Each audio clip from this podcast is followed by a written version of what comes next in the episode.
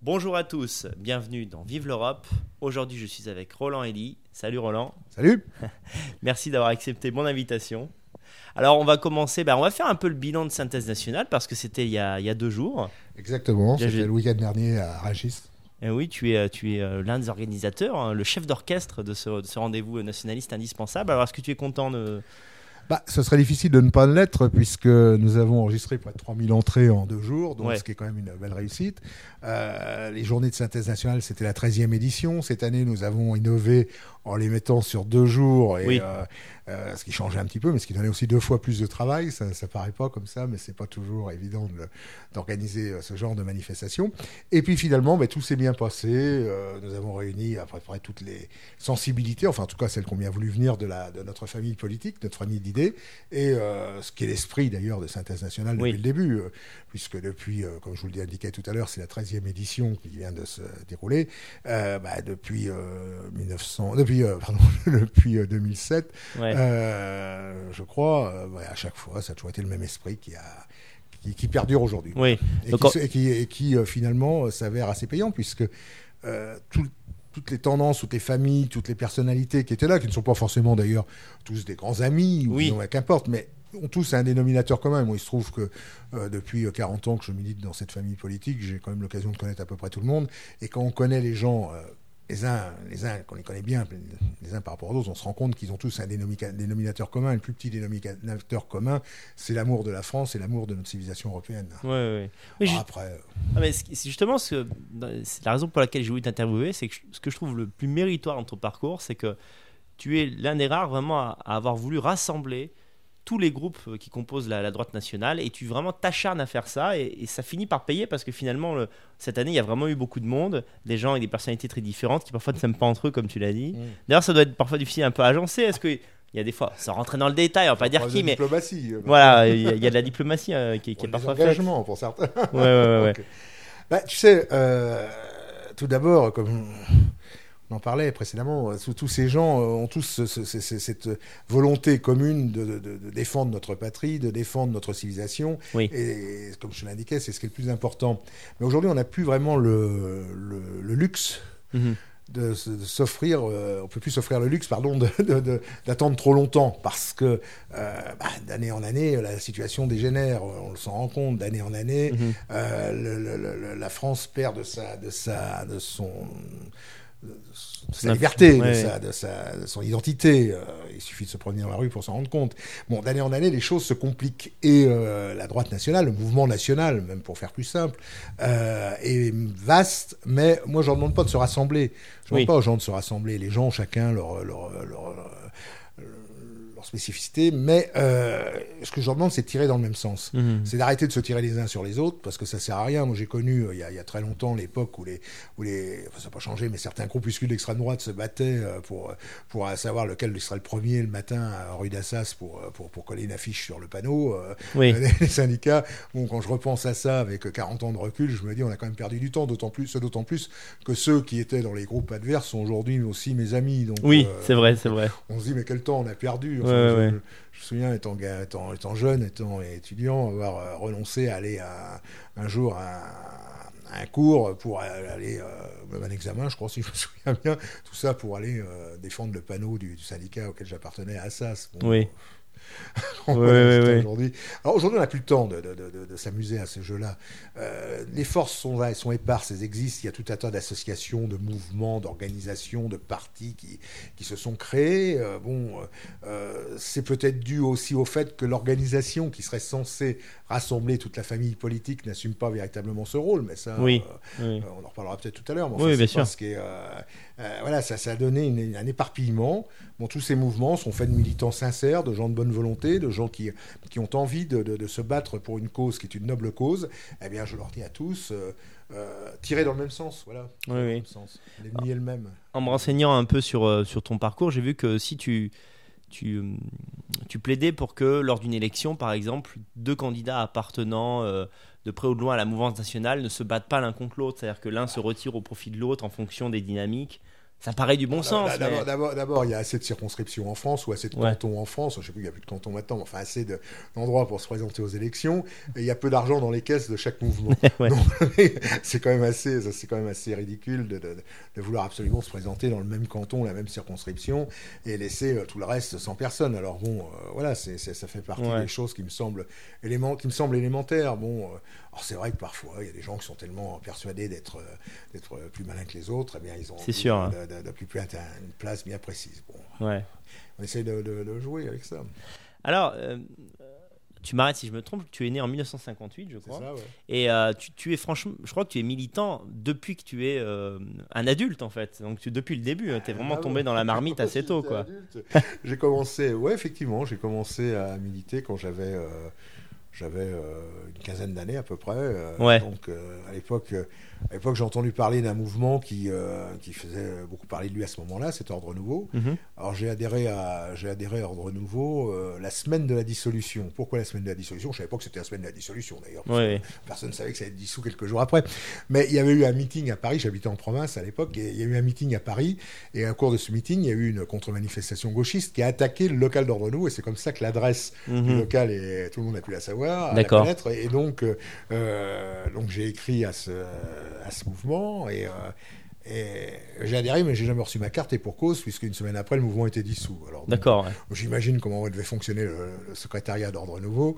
Euh, il devait falloir quand même un certain temps avant que la carte arrive chez l'adhérent. Ouais. Donc voilà pourquoi euh, j'ai commencé comme ça. Ouais. Et alors en même temps qu'Ordre Nouveau, il y avait le, Front National qui à l'époque était unitaire, donc on est en 1973, hein, donc Mhm. le Front National était à l'époque unitaire, et donc j'ai j'ai aussi adhéré au Front National parce que euh, parce que euh, c'était c'est l'organisation euh, qui, qui rassemblait tout le monde. Ouais.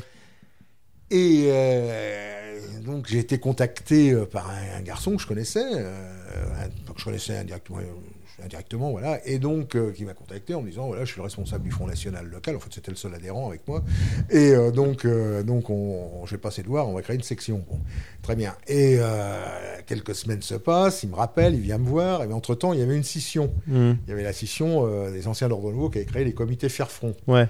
Alors, euh, en, une semaine, en, en trois, en trois mois de militantisme, du haut de mes 15 ans, je connaissais déjà la scission et la dissolution. D'accord. Normalement, j'aurais dû arrêter là. hein. Ouais, ouais, ouais. Parce que j'ai vu dû dire, on va tenter autre chose. quoi. t'as fait beaucoup. Et puis finalement, je suis resté toujours là aujourd'hui. Donc, euh, Mais, mais t'as fait un peu pas mal d'allers-retours en fait avec le Front National. J'ai l'impression que t'es parti, Mhm. t'es revenu, t'es toujours un peu resté dans en la 40 sphère. ans, ça laisse le temps quand même de, de, de- de voyager. Ouais. Ouais. Euh, non, avec le Front National, si tu veux, bon, j'ai adhéré donc en, en 73. Bon, quand mon ami il est venu me voir pour me parler de la scission, bon, bah, euh, on était deux euh, dans une ville de, de, de, de 50 000 habitants. Euh, bon, euh, on va quand même pas faire les fines bouches, hein, on va pas se, Oui. on va pas se bagarrer à chacun son groupe. euh, donc, bon, j'ai rejoint le comité Faire Front, ce que je regrette absolument pas d'ailleurs. hein. Mm. Et euh, donc, qui était à l'époque très en, en guerre contre, contre le Front National, contre Jean-Marie Le Pen. Il devait y avoir une, Oui. une certaine animosité entre les responsables des comités Faire Front et Jean-Marie Le Pen. Et euh, voilà, bon, bah, nous, à 500 km de Paris, on suivait ça de loin, mais bon, euh, on prenait ce qu'on collait, on, on collait les affiches qu'on recevait. hein, donc, Oui, euh, oui, oui, le. Et euh, le PFN s'est créé euh, quelques, quelques mois plus tard, ou un, un an à peu près euh, après. Et euh, pendant dix ans, j'étais au Parti des Forces Nouvelles. Donc, Mhm. je suis devenu, à- même quand je suis quand j'étais étudiant à Paris et, et je me suis installé à Paris pendant un certain temps, euh, j'étais responsable du Parti des Forces Nouvelles.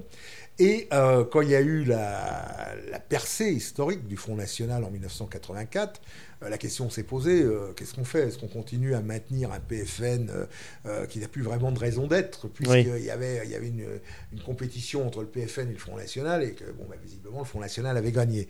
Donc, donc il fallait, il fallait. Euh, il fallait ajuster le tir, quoi. Voilà. Ouais, Donc, ouais. C'est à ce moment-là que on a décidé, euh, mes amis et moi, mes camarades et moi-même, de, de, de- de prôner la- la- la- ralliement du PFN Oui. ou ce qu'il en restait, parce que quelques années auparavant, il y avait déjà eu une crise au sein du PFN qui avait fait, euh, au moment de l'arrivée de Mitterrand au pouvoir en 1980, qui avait fait que le PFN s'était retrouvé privé de ses cadres historiques. Et Ouais. d'ailleurs, les cadres qui étaient restés n'avaient pas la même approche, n'avaient pas les mêmes, le même contentieux avec, euh, avec euh, Jean-Marie Le Pen ou avec le Front National que Oui. celui de que, que ce qu'il pouvait y avoir à l'époque de, de- de- de- de nos prédécesseurs, donc Alain Robert ou des gens comme ça. Donc, euh, donc on a décidé de rejoindre le Front National. Ouais, ça paraissait logique. Alors ça s'est passé d'ailleurs d'une manière assez, euh, euh, euh, le hasard a bien fait les choses. Un jour, il se trouve que j'étais avec des amis dans un hôtel, dans le bar d'un hôtel à La Baule, en train de discuter, et le hasard a fait que Jean-Pierre Stirbois, qui était à l'époque secrétaire général du Front National, rentre dans l'hôtel, dans le bar de l'hôtel avec sa famille, enfin, avec sa femme et des amis à lui, euh, certainement en villégiature à la Baule. Et euh, donc, on, a, on s'est, retrouvé à ce moment-là, puis c'est là où on a décidé donc, le ralliement du, ensemble D'accord. du PFN. À, tout ça est raconté d'ailleurs dans un cahier d'histoire du nationalisme que j'ai mhm. édité il y a quelques, quelques mois, qui est consacré à Jean-Pierre Stirbois. Ouais, ouais. Au milieu des années 80, est-ce que tu as eu le. Tu as eu, j'allais dire l'espoir, non, c'est plus fort que ça. Le sentiment que on allait gagner? Tu t'es dit, bon, là, euh, Le Pen a percé, on a une vraie chance pour les présidentielles. Quel était ton état d'esprit, en fait? Bah, écoute, tu sais, on, d'abord, si on, si on milite, si on se bat, c'est qu'on se bat pour gagner. Bien sûr. Si on se bat pour, euh, pour rester dans notre dans notre petit groupe, euh, bon, ça, ça, ça, ça, un moment, ça devient lassant, quoi. Mhm. Donc, euh, donc on à partir de 80, moi j'ai toujours été persuadé, j'ai toujours été persuadé que le mouvement nationaliste, un jour ou l'autre, euh, percerait. Ouais. Pourquoi? Parce que en France, il y a eu un leurre qui a marché pendant 20 ans, 30 ans ou 40 ans, c'est le gaullisme. Oui. C'est-à-dire qu'après la, après la, dernière guerre mondiale, et en, particulier après la, au début de la Ve République, fin des années 50, début des années 60, euh, tout, on était dans le contexte de la guerre froide, on était dans le contexte qui était celui de cette époque-là, et tout le monde se, se, se, disait, bon, ben, face au communisme, face au socialisme, il y a, y a, le général de Gaulle, c'est un général, il est catholique, euh, soi-disant il a lu l'Action française quand il était jeune, pour vérifier, mais enfin c'est ce qui se disait. Donc euh, les, la, droite, la droite euh, électorale, j'entends, je parle pas de la droite militante, je parle pas de la droite culturelle, je parle de la droite électorale, ce qu'on appelle la droite électorale, bah, se contentait du mouvement gaulliste.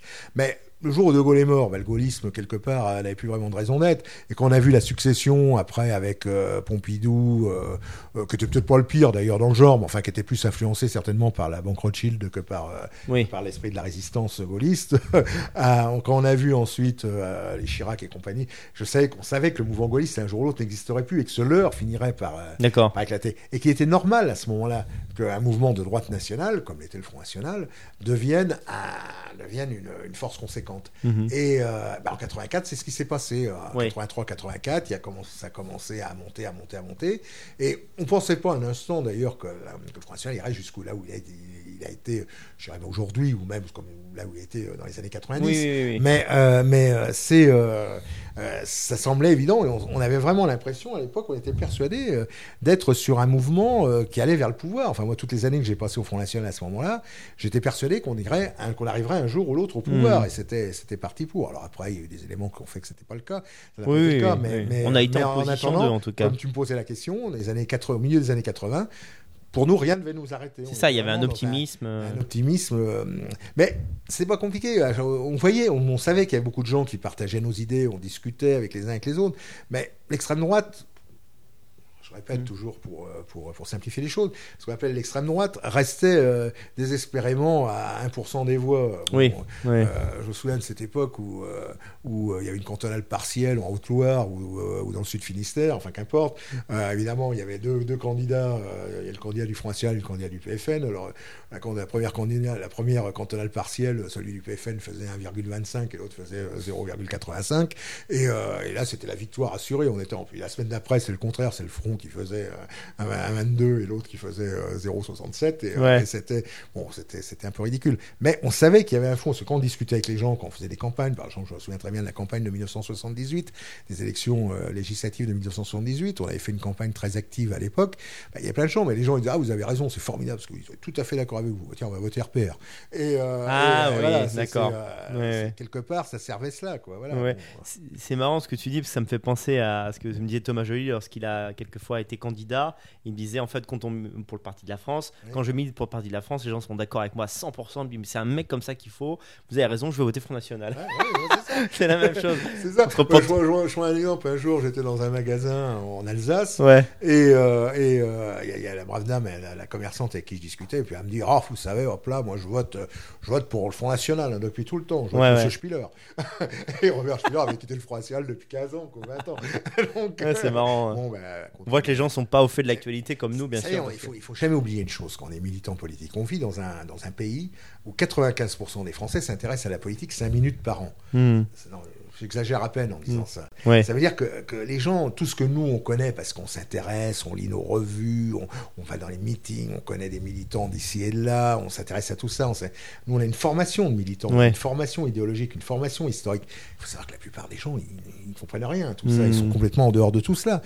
La force du Front National et de, de- et de Jean-Marie Le Pen en particulier, c'est d'avoir imposé l'image que face à l'immigration, bah, il y avait une flamme tricolore et il y avait euh, LE plus loin PEN. Voilà. Oui, oui, oui. Euh, D'ailleurs, je pense qu'aujourd'hui, hein, c'est toujours la même chose. Il y a beaucoup de gens, quand ils votent pour le Front National ou le Rassemblement National ou pour Marine, ils pensent, euh, ils sont toujours dans le même esprit, ils ne savent pas, ils ne connaissent pas les histoires internes qu'il y a pu y avoir, les, les, les, les, les- les- les Les clashs, clashs et tout ça, ça, les dépasse complètement, les gens. Ça, ça n'intéresse que les militants. Mm. Ça n'intéresse pas l'électorat. Je pense que les 11 millions de personnes qui ont voté pour Marine Le Pen, ils, ils ne connaissent même pas les- les- la plupart l'histoire Oui, Front bien sûr, National. bien Bon, sûr, sûr. mais dans leur esprit, la réaction à, à quelque tout ce qui va pas, bah, c'est le vote, c'est le vote Front National. Mhm. C'est, le président des cafetiers ou de je ne sais plus quoi, des, des, des- des marchands de journaux un jour qui n'était pas content. Il dit bah si on n'obtient pas ce qu'on veut, on va- je vais appeler à voter Front National. Bon, Oui. le soir même, il avait ce qu'il voulait.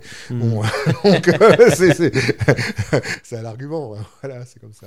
Ce que j'ai remarqué aussi euh, tout au long de ta carrière, c'est il y a cette constante. euh, Carrière, c'est peut-être un grand mot. oh, bah si, quand même, bah, c'est une carrière, 40 ans quand même. C'est euh, cette participation, cette création de revues. C'est-à-dire cette idée, à la fois le militantisme de terrain, politique pure, et puis aussi la culture, la littérature de droite, euh, cette idée de. Bah, Je, je pense que euh, notre, notre objectif en tant que responsable et cadre militant, c'est de- d'essayer de former euh, au maximum les, euh, en particulier les jeunes qui, qui nous rejoignent, c'est de, de leur faire comprendre qu'on est dans un autre monde. oui. Parce que, bon, si, si notre monde, c'est.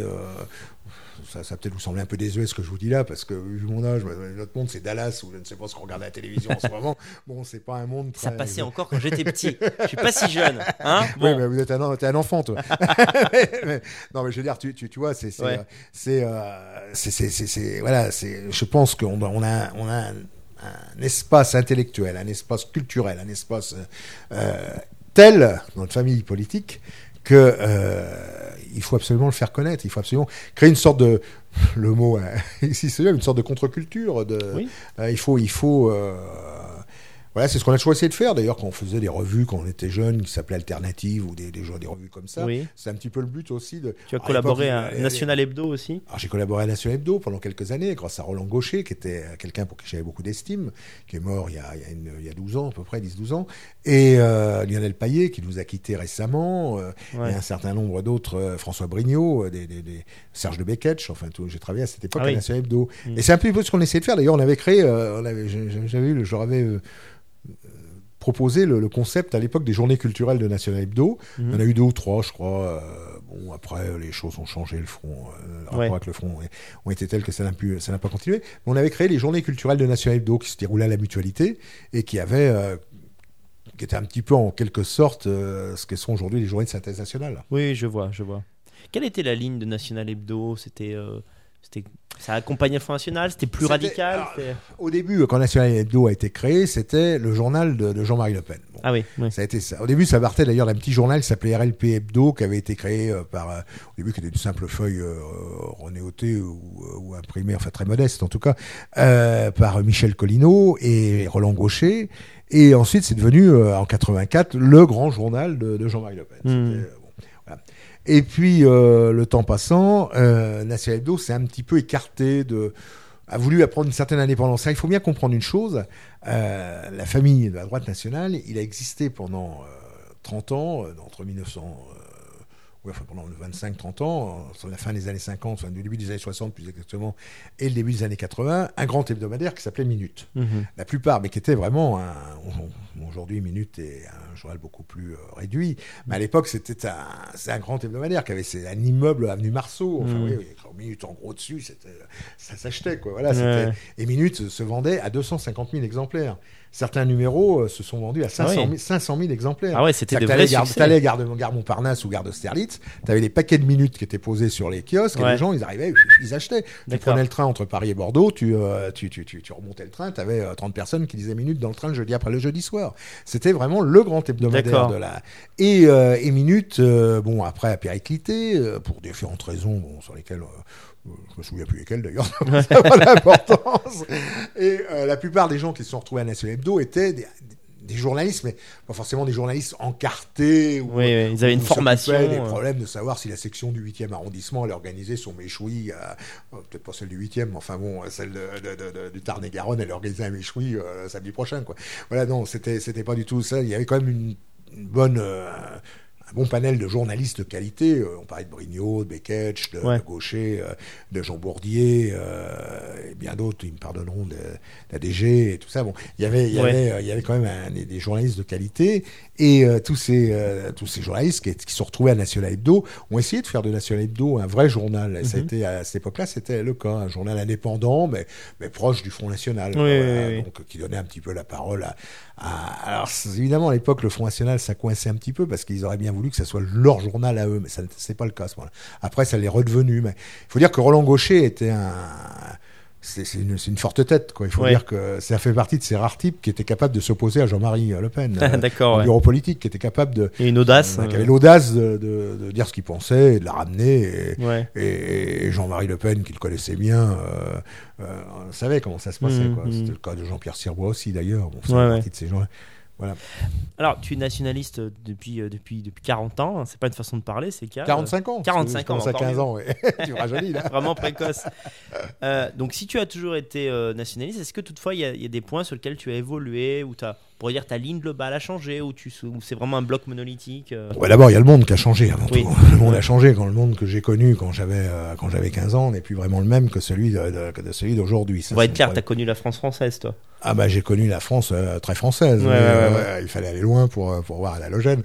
Donc euh, euh, surtout là où j'étais. Et euh, donc c'était euh, c'était euh, c'était comme ça. Le monde a changé depuis. Euh, mais euh, oui, il a changé. Mais cela dit, Ordre Nouveau, par exemple, avait été le premier mouvement à lancer une campagne contre l'immigration sauvage à l'époque. Oui. Mais à l'époque, c'était une affaire de 500 000 immigrés, quoi. Donc, euh, Hmm. donc, ça, passait relativement inaperçu. Ouais. Bon, on est loin de ce que l'on est aujourd'hui, mais à l'époque, Ordre Nouveau a lancé une campagne contre l'immigration sauvage et qui ont été reprises ensuite par le Front avec toutes ces, ces différentes campagnes qu'il a pu mener dans les, à la fin des années 70, début des années 80. Ouais. Donc, en fait, tu, tu veux dire que la, la base n'a pas changé, mais que Ah, tu là, t'es le, adapté le- un le petit monde a peu, euh, changé, mais je pense qu'aujourd'hui, bon, euh, on n'est plus dans le même monde que celui euh, que, que j'ai pu connaître, enfin les gens de ma génération en tout cas ont pu connaître, et euh, bah, il faut, il faut, il faut, il faut évoluer. Ouais. Bon, il y a- il y a- il y a des réalités qui, qui, qui, qui étaient à l'époque celles d'un monde euh, coupé en deux avec l'Union soviétique, le, Oui. le, le- le- le bloc de l'Est d'un côté, euh, euh, le, bloc de l'Ouest de l'autre, et euh, il fallait choisir son camp. Bon, c'était euh, aujourd'hui les choses sont différentes. Ouais. On, s'est rendu compte que finalement la, la, la, la, la chute du mur de Berlin a certainement eu beaucoup d'avantages, mais il y a, aussi- ça, ça a aussi engendré un monde qui, qui est un monde monolithique, et ça a engendré aussi un monde Oui, oui, dans lequel le- le- aujourd'hui le, le danger est plus le mondialisme que Oui, le L'uniformisation. Voilà, les- voilà, c'est ça. Ouais. Et est-ce que tu dirais, c'est peut-être difficile de répondre, mais finalement, est-ce que par stratégie ou par pragmatisme, tu as adouci ton discours en te disant, bah, finalement, on a perdu toutes ces batailles-là, concentrons-nous sur euh, l'immigration ou tel sujet Ou est-ce que tu es vraiment resté un. tu vois? Je crois que si tu veux, euh, si tu veux euh, convaincre les gens, euh, il faut leur parler de ce qui les, les touche. Oui. Bon, voilà. Euh, si aujourd'hui on va leur parler de, de, de la quatrième internationale et tout ça, je suis pas sûr que ça les, ça les intéresse beaucoup. Mm. Donc euh, du, du danger, du danger soviétique, bon, euh, je Ouais. crois qu'on n'en parle plus aujourd'hui. ça, On n'est plus dans ce monde-là.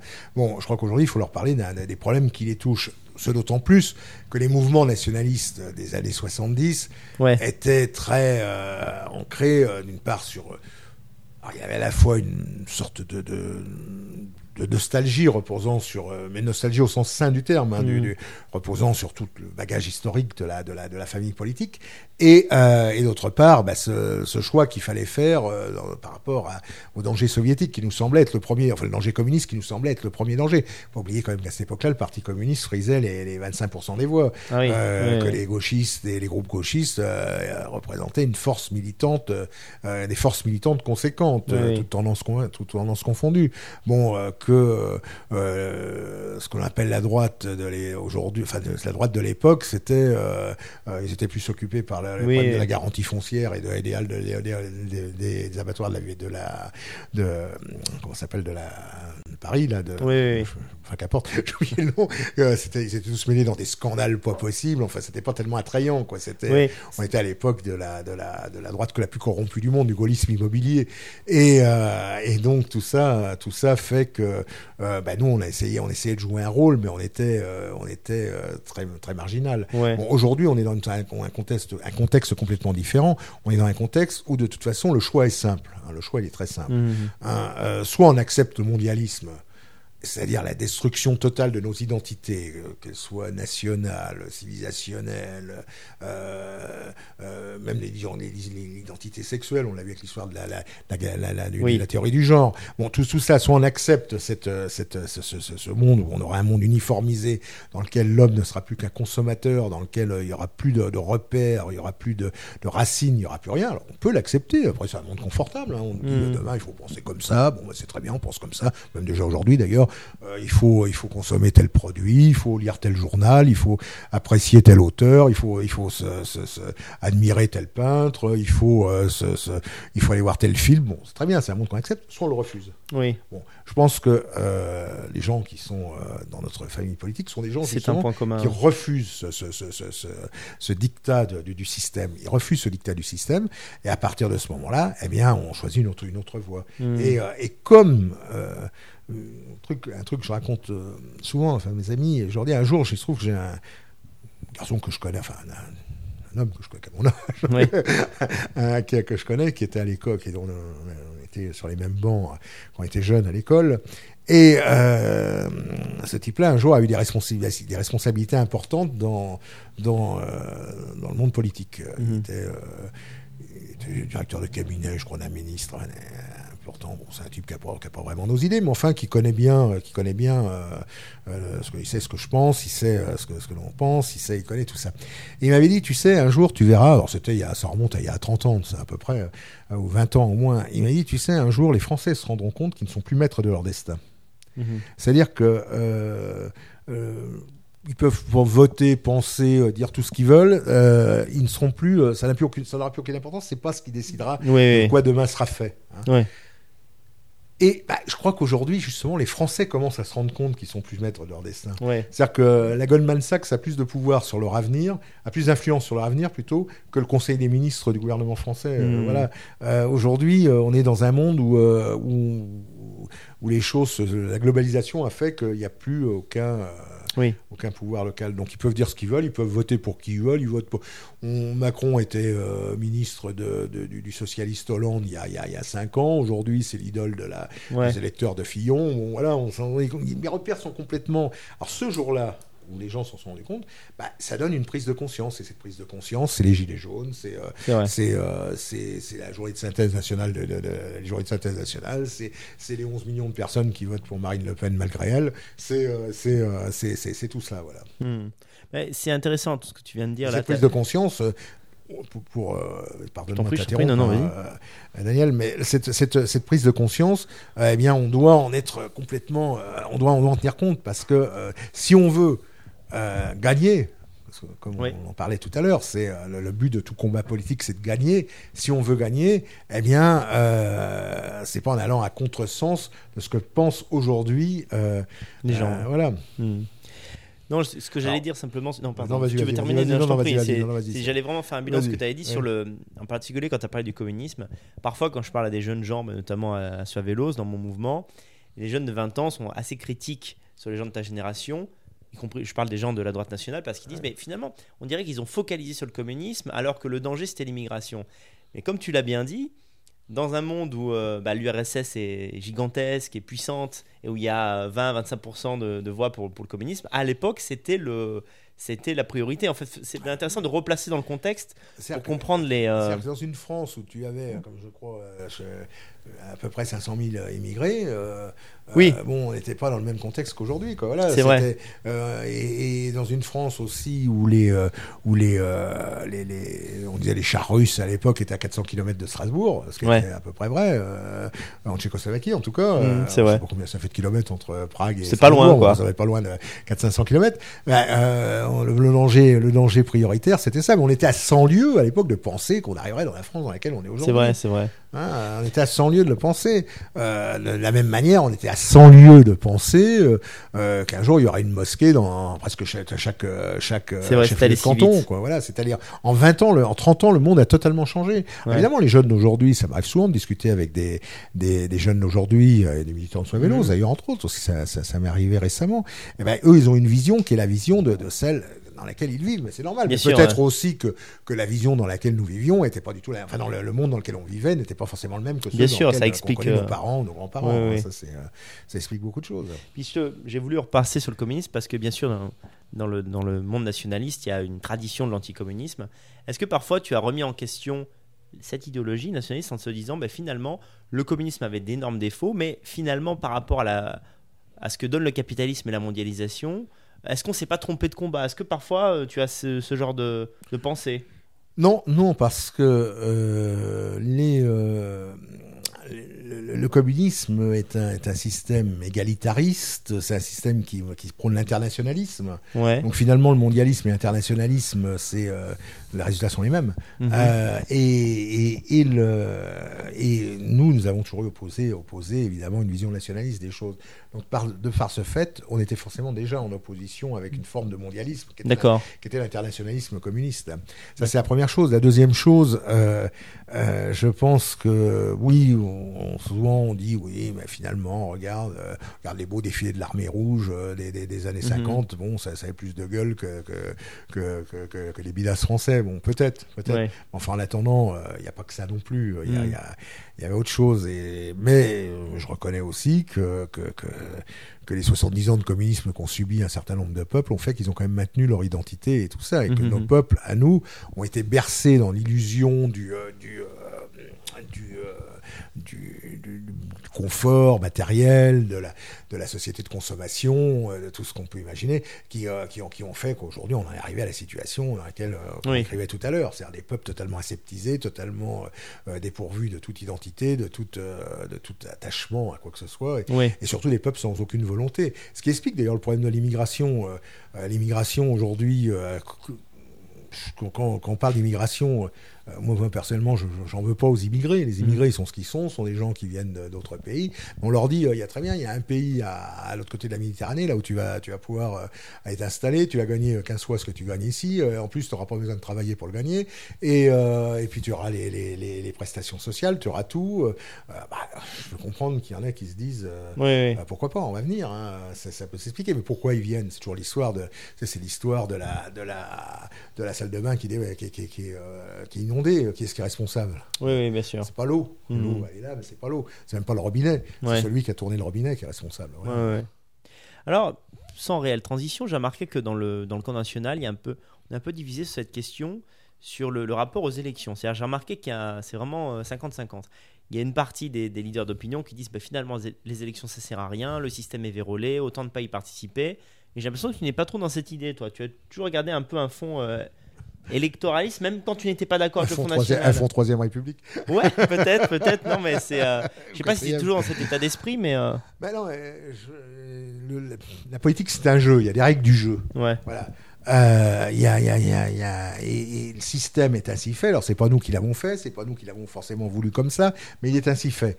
Alors euh, si on veut combattre le système, il y a deux solutions. Soit c'est de se retirer complètement du système en disant tout ça c'est pourri, et puis on reste à quelques-uns chez, chez soi, et puis on, ça, ça peut être une solution. Pourquoi Ouais. pas Après tout, on peut vivre très heureux comme ça. on- bon. Et puis il y a la deuxième, il y a la deuxième solution qui consiste à dire, euh, bah, si on veut, euh, si on veut changer le système, servons-nous des, des, des, des, des failles, ou tout du moins des, moyens que, que qu'offre ce système. Or, les élections euh, sont euh, le moyen encore le, plus simple. Voilà. C'est pour ça que je suis pas un fanat des élections. Bon, je me suis présenté plusieurs fois aux élections, avec des résultats très modestes, hein. qui m'ont jamais permis d'être élu en tout cas. Mais je suis pas un fanat des élections, je suis pas un inconditionnel des élections, mais pour moi, c'est le seul, le seul moyen de pouvoir, hmm. de pouvoir arriver à quelque chose. Ça a d'ailleurs été la force de, de Jean-Marie Le Pen dans les années 60, 70 et 60, 70 et 80. C'est en s'imposant d'élection en élection de euh, la, victoire de Le Pen. La victoire de Le Pen. Euh, souvent on dit ah 84 formidable, 88 euh, extraordinaire, 92 c'est mm. non. La vraie victoire de Le Pen c'est 1974. C'est le jour où il a fait 0,74% des voix à l'élection présidentielle de 1974. Il a eu un coup de génie, alors je sais pas comment il s'est retrouvé candidat en quelques jours, qu'importe. Euh, il a réussi à avoir ses 100 signatures, et là il s'est présenté. Il passait à la télévision, euh, il a fait un coup de génie, qui était peut-être malgré lui, parce que chouette à personne euh, de perdre un œil, mais comme il avait perdu un œil, il avait un bandeau et à l'époque pour pour se protéger. Et alors il passait à la télévision tous les soirs. À l'époque il y avait trois chaînes de télévision et tous les soirs il passait pendant avec le même temps que que je sais plus qui était candidat, Chabon, Giscard, Mitterrand, et il passait, bon, il passait euh, avec le même temps de télévision euh, tous les soirs, avec son bandeau. Et là, c'était génial pour lui. Tout le monde l'a vu, tout le monde s'est dit c'est qui ce type-là qui, Et là, tout le monde s'est souvenu de lui. Qui se souvient aujourd'hui de d'Émile Muller ou de ou, du professeur Hérault qui ne disait pas que des bêtises d'ailleurs, loin s'en faut, mais euh, ou de Jean-Claude Sédag ou de Bertrand Renouvin ou des gens comme ça qui avaient été ou même de Jean Royer qui avait été candidat à, ces, à, ces à cette élection présidentielle. Personne. En revanche, tout le monde se souvenait, se souvenait de Le Pen. Je me souviens quand j'étais au PFN, le PFN était une force militante certainement beaucoup plus conséquente en nombre d'adhérents et de militants que le le, Front National. Mais qu'importe, quand on vendait le journal du PFN, il y avait des gens qui venaient nous voir dans la rue en disant, et pas uniquement à Paris, hein, en province, n'importe où, quand on vendait Initiative Nationale à l'époque, il y avait des gens qui venaient nous voir et disaient, ah c'est bien ce que vous faites et tout, vous avez bien raison, votre chef là, est génial avec son bandeau, lui on est d'accord avec lui. on s'est empêché pas de voter RPR, mais enfin c'était comme ça. Il a réussi à se reconnaître il a réussi à se faire connaître. Ce signe caractéristique du bandeau, ça a marqué les esprits. Et, il a ça a marqué, et il est passé après au, euh, il s'est présenté, il a, son parti a présenté des, des candidats aux élections les unes après les autres, et ça finit par donner 84, et ça finit par donner euh, 35 députés en 86 à la proportionnelle. Alors je sais que c'est difficile, je sais que certains disent oui, mais à quoi ça a servi finalement? Après, euh, une fois qu'on a le, c'est ce qu'on en fait aussi. Bah, euh, tout est une question. Même s'il n'y a pas eu de victoire, le, parcours de Jean-Marie Le Pen a développé euh, les idées nationaux dans beaucoup d'esprits. voilà, exactement. Ça, ça fait avancer les choses. Ça permet. C'est ça. si on reste sur la défaite, on se dit, mais finalement, tout ça n'est qu'un vaste échec. Alors que 11 millions d'électeurs pour Marine Le Pen, c'est quand même important. C'est énorme. C'est énorme. C'est À l'époque, à l'époque, Le Pen, quand il s'est présenté en 74, je crois qu'il avait fait 64 000 voix, 65 000 voix dans toute la France. Aujourd'hui, c'est 11 millions de voix. Les gens disent, ah, mais ça n'avance pas et tout. Bah oui, enfin, quand on passe de 64 000 à 11 millions de voix, ça c'est énorme. C'est quand même pas en avant, quoi. Mm. Alors, toutefois, la question qui, nous hante un peu tous euh, dans le milieu, je pense que tu n'as pas de réponse, mais je te la pose quand même. Comment se fait-il que lorsqu'il y a des sondages d'opinion, très souvent, quand on pose, là je pense des, sondages faits par, le, par des médias mainstream, hein, même pas mm. par la, droite nationale, on demande aux gens leur avis sur l'immigration, on leur dit est-ce que vous trouvez, vous avez le sentiment qu'il y a trop d'immigrants en France? Très souvent, à plus de 50%, les Français disent oui. Bah oui. Et au moment de l'élection, ils choisissent le candidat du système. Alors comment ça se fait? Qu'est-ce qui fait qu'on ne convainc pas en fait? Ben Parce que euh, on a expliqué pendant 40 euh, ans, 50 ans, ou même plus, 60 ans, on explique depuis 60 ans aux gens qu'il y a le mal absolu. Mhm. Bon, le mal absolu, on le connaît, euh, c'est, je vais pas faire de dessin. Voilà. Et donc les gens, ils sont persuadés que si le Front National arriverait au pouvoir, d'abord comme ils ont toujours vu que des films en noir et blanc sur le sujet, ils sont persuadés que la vie va revenir en noir et blanc. Mhm. si les films sont en noir et blanc, c'est qu'il n'y avait pas de film couleur à l'époque, c'est tout. oui, la vie n'est ils qu'ils vont tomber dans un monde qui est un monde glauque et tout ça. Qui est... Bon, et alors on leur, a, on leur a expliqué, on leur a bourré le crâne en disant, vous vous rendez compte, si vous votez Front National, vous allez avoir, ils vont, ils vont rouvrir les, les, les, les camps de concentration, ils vont faire ci, ils vont faire ça. Et, euh, et, euh, et, les gens, ben, ils finissent par, par certaines, certaines personnes, même s'ils partagent nos idées, euh, on en connaît tous, on a tous autour de nous des gens qui, qui partagent nos idées, mm. mais qui, qui, qui, ne voteront jamais pour un, pour un mouvement national, ils ne voteront jamais ça change. Enfin, en tout cas, qu'ils ne votent toujours pas pour un mouvement national parce qu'ils sont tellement persuadés que ce qu'on veut leur raconter et tout ça euh, euh, arrivera que qu'ils préfèrent. Je comprends. Ils, mettent pas en adéquation leurs idées et leurs leur, choix. Mais cela dit, euh, là où il y a des choses qui changent, c'est que euh, les gens, c'est à force de, faire, de se faire traiter de fascistes, ils finissent par penser qu'ils le sont. Mm. Et euh, ils disent ah bon, c'est vrai, tiens, on nous a traité de fascistes, c'est peut-être peut-être qu'on est fasciste après tout. Mais alors si on est fasciste, c'est que le fascisme c'est pas si méchant que ça, puisqu'on est des gens gentils. Alors donc ils finissent par le croire. Et c'est ce qui explique aussi que aujourd'hui c'est Le Pen qui disait un truc. Euh, pourquoi faire une dédiabolisation au moment où le, diable, devient sympathique Bon, bah, c'est. vrai. mauvais timing. C'est un mauvais timing, quoi. Il y a, y a à l'époque de... Trump, de Salvini, bon, qui a. tout, partout en, en Europe, on voit bien. Bon, les gens prennent conscience qu'il y a comme je l'indiquais, ils, ils, n'ont plus le, ils n'ont plus le pouvoir de, de, de, sur leur avenir aujourd'hui, euh, qui votent pour l'un ou qui votent pour l'autre. Ils voient bien que finalement, ça, enfin, je parle des partis du système, que finalement, ça change pas grand-chose. D'ailleurs, ils retrouvent toujours les mêmes au gouvernement. On peut voter à gauche ou à droite. De toute façon, on trouvera toujours les mêmes en haut. Donc, euh, donc euh, tout ça, c'est interchangeable. Et ils se rendent bien compte que tout ça, ça n'a plus beaucoup d'importance. Et puis, ils se rendent bien compte aussi de ce qui se passe dans la rue. On parlait hmm. tout à l'heure à propos de l'immigration. Bah, il suffit de, suffit de descendre sur le trottoir et, pour, comprendre. Alors, il y a des gens qui disent ah, mais non, le grand remplacement, l'autre jour, il y a quelqu'un qui me disait le grand remplacement, ça, n'existe pas. Depuis 1974, on a arrêté l'immigration en France. Ah bah tiens. Alors, euh, je sais pas où ils sont, enfin, en tout cas, ils sont tous dans Je pas au courant, moi. Ce que tu dis, au fond, c'est que les, idées, euh, notamment sur l'immigration, convainquent les Français, mais euh, finalement, c'est plus une question de forme que de fond à, cause de la propagande médiatique, ils vont, vont pas mettre le bulletin FN, ils vont pas mettre le bulletin droite nationale. Alors que finalement, quand les idées sont portées par d'autres candidats comme Sarkozy, qui avait fait Soldop en 2007, mmh. finalement, il, c'est vrai, il a vraiment gagné. oui, ça a été vrai, mais c'était en 2007. Et en 2007, ça fait 12 ans déjà. Oui, c'est vrai. Et alors, tu, tu, vois, par exemple, l'autre jour, je discutais à, à, Bruxelles avec mon ami Philippe de Winter, qui est, l'un des responsables du, du Vlaams Belang. Mmh. Et, euh, et, je me souviens quand il y a, enfin, je sais pas si, vous connaissez, si tu connais l'histoire de la, Belgique, enfin des, ces dernières années, il y avait un parti qui s'est créé, un parti, le, bon, le Landsbilang montait, montait, montait, et s'est créé un parti euh, de centre droit dit nationaliste. Alors il faut tenir compte aussi que là il y a tout le problème de l'identité flamande qui rentre en ligne de compte. Mais enfin bref, un parti de centre droit qui a, qui a, gobé, euh, qui, a, réussi à, à, pomper une partie de l'électorat du Vlaams-Belang.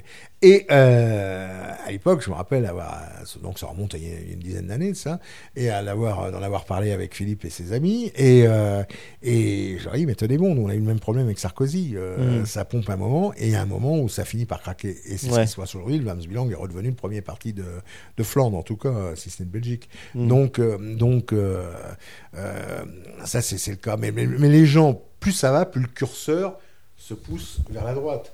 À la fois, ce monde change. On parlait du monde qui changeait.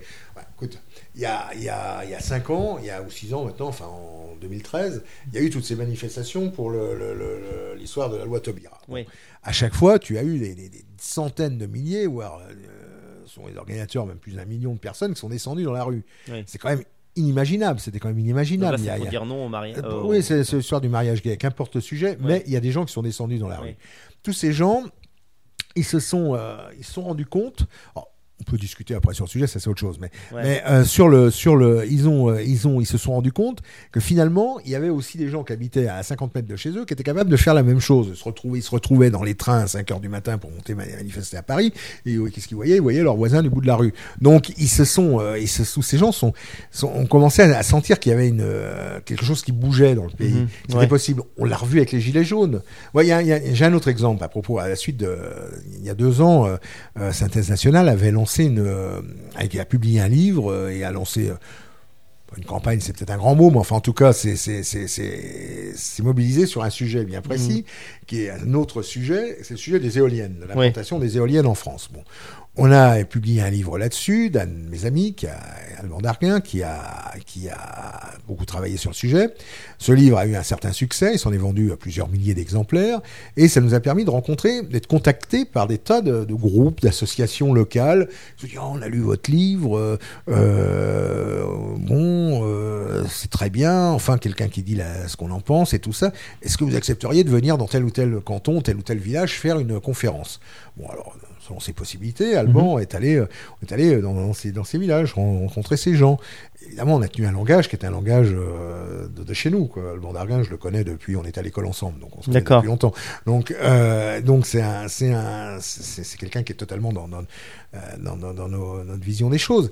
Et, et euh, ben, tous ces gens qu'on rencontrait, généralement, c'était des gens qui s'étaient connus dans, le- au moment de la manif pour tous Ouais. et qui se sont re- reconvertis dans le combat anti-éolienne parce qu'on avait installé un, un, un parc d'éoliennes à côté de chez eux et ils se sont rendus compte que derrière les éoliennes, il y avait toute une volonté de, euh, dont on pourrait parler tout à l'heure, ça serait long euh, d'expliquer tout ça, mais en fait toute une volonté en tout cas euh, derrière lesquelles se cachent toujours les mêmes. Il y, a, beaucoup d'histoires de gros sous là-dessous et, euh, tous ces gens, ben, voilà, ça faisait de nouveaux pôles de mobilisation. Et petit à petit, tout cela, on l'a revu avec les Gilets jaunes récemment, tout ça fait que le curseur se déplace de plus en plus dans le sens, on va dire à droite, pour faire simple. Mais de la même manière, il y a il y a cinq ans, si on vous avait dit, euh, ah vous savez, euh, toute la rédaction de Charlie Hebdo va se faire, va se faire zigouiller. Euh, bon, Il n'y aurait pas euh, cru. hein. si on dit euh, sur à Nice, euh, sur la promenade des Anglais, il y aura euh, 60 ou 80 morts, je ne sais plus, euh, tués par. un- on- si on a dit, il y a un curé, il y a des curés qui vont se faire tuer, des, des Mhm. chefs d'entreprise, des. Enfin bref, tous les attentats auxquels les gens qui seront euh, poignardés dans la rue et tout ça. Bon, on aurait, les gens auraient dit, bah, tout ça, c'est les fantasmes de l'extrême droite qui, euh, qui, qui prend ses désirs pour des réalités, qui voit le mal partout et tout ça. Finalement, qu'est-ce qui s'est passé? Mhm. J'ai oublié des exemples, hein, ils sont nombreux. Mais qu'est-ce qui s'est passé? Ben, C'est ce qui s'est passé, c'est la réalité d'aujourd'hui. Et euh, pratiquement toutes les semaines, il y a un nouveau, euh, il y a, il y a un nouveau drame. Mm. dont- Partout en Europe aussi. Ça, je parle en France, mais c'est partout en Europe. Mm. Et euh, un nouveau drame qui, qui, qui, qui, quelque part, euh, même malgré tout, passe de plus en plus inaperçu parce que ça devient tellement comme un. C'est vrai. euh, et donc ce monde a changé, ce monde a changé, et on doit aujourd'hui, ça revient à la question que tu me posais tout à l'heure, on doit aujourd'hui en tenir compte et on doit aujourd'hui euh, être, euh, Oui. Il faut savoir ce qu'on veut, voilà, c'est tout. Si on veut gagner ou si on veut euh, euh, réhabiliter telle ou telle époque. Bon, euh, fût-elle une époque euh, passionnante, mais il faut savoir ce qu'on veut. Aujourd'hui, si on veut gagner, il faut il faut s'adapter aux réalités du moment. Ouais. Ce qui est terrible là, non, c'est c'est vraiment. Je suis d'accord avec ce que tu dis. C'est, le- je constate à quel point il y a un- une capacité d'oubli, y compris chez nous. Euh, L'autre fois, un type me parlait de Timothée. Timothée, je me suis rendu compte que j'avais déjà oublié en fait. Il y a deux, deux trois mois qu'un qu'un jeune homme a été tué à Lyon. Ouais, bien sûr. Euh, parce qu'il y en a tellement en ça fait. passe tellement vite, ça. C'est- Euh, qui va- tiens, enfin, même, euh, regarde, récemment, l'histoire du. du euh, enfin, je rigole, mais c'est pas drôle du tout, mais ce qui s'est passé à la préfecture de police, quoi. C'est euh, Oui. euh, c'est hallucinant. Enfin, je sais pas comment on peut imaginer qu'à la préfecture de police, un mec qui a accès à, à- à tous les dossiers et tout ça, du jour au lendemain, euh, décide de si c'était arrivé il y a quoi. 20 ans au milieu de rien, on, ça aurait été un scandale national, Oui, bah, majeur, euh, avec des démissions. C'est ça qui est fou en fait, c'est bah, qu'il n'y a jamais. Ça aurait mis le gouvernement en l'air. ça Ouais, bien sûr. voilà.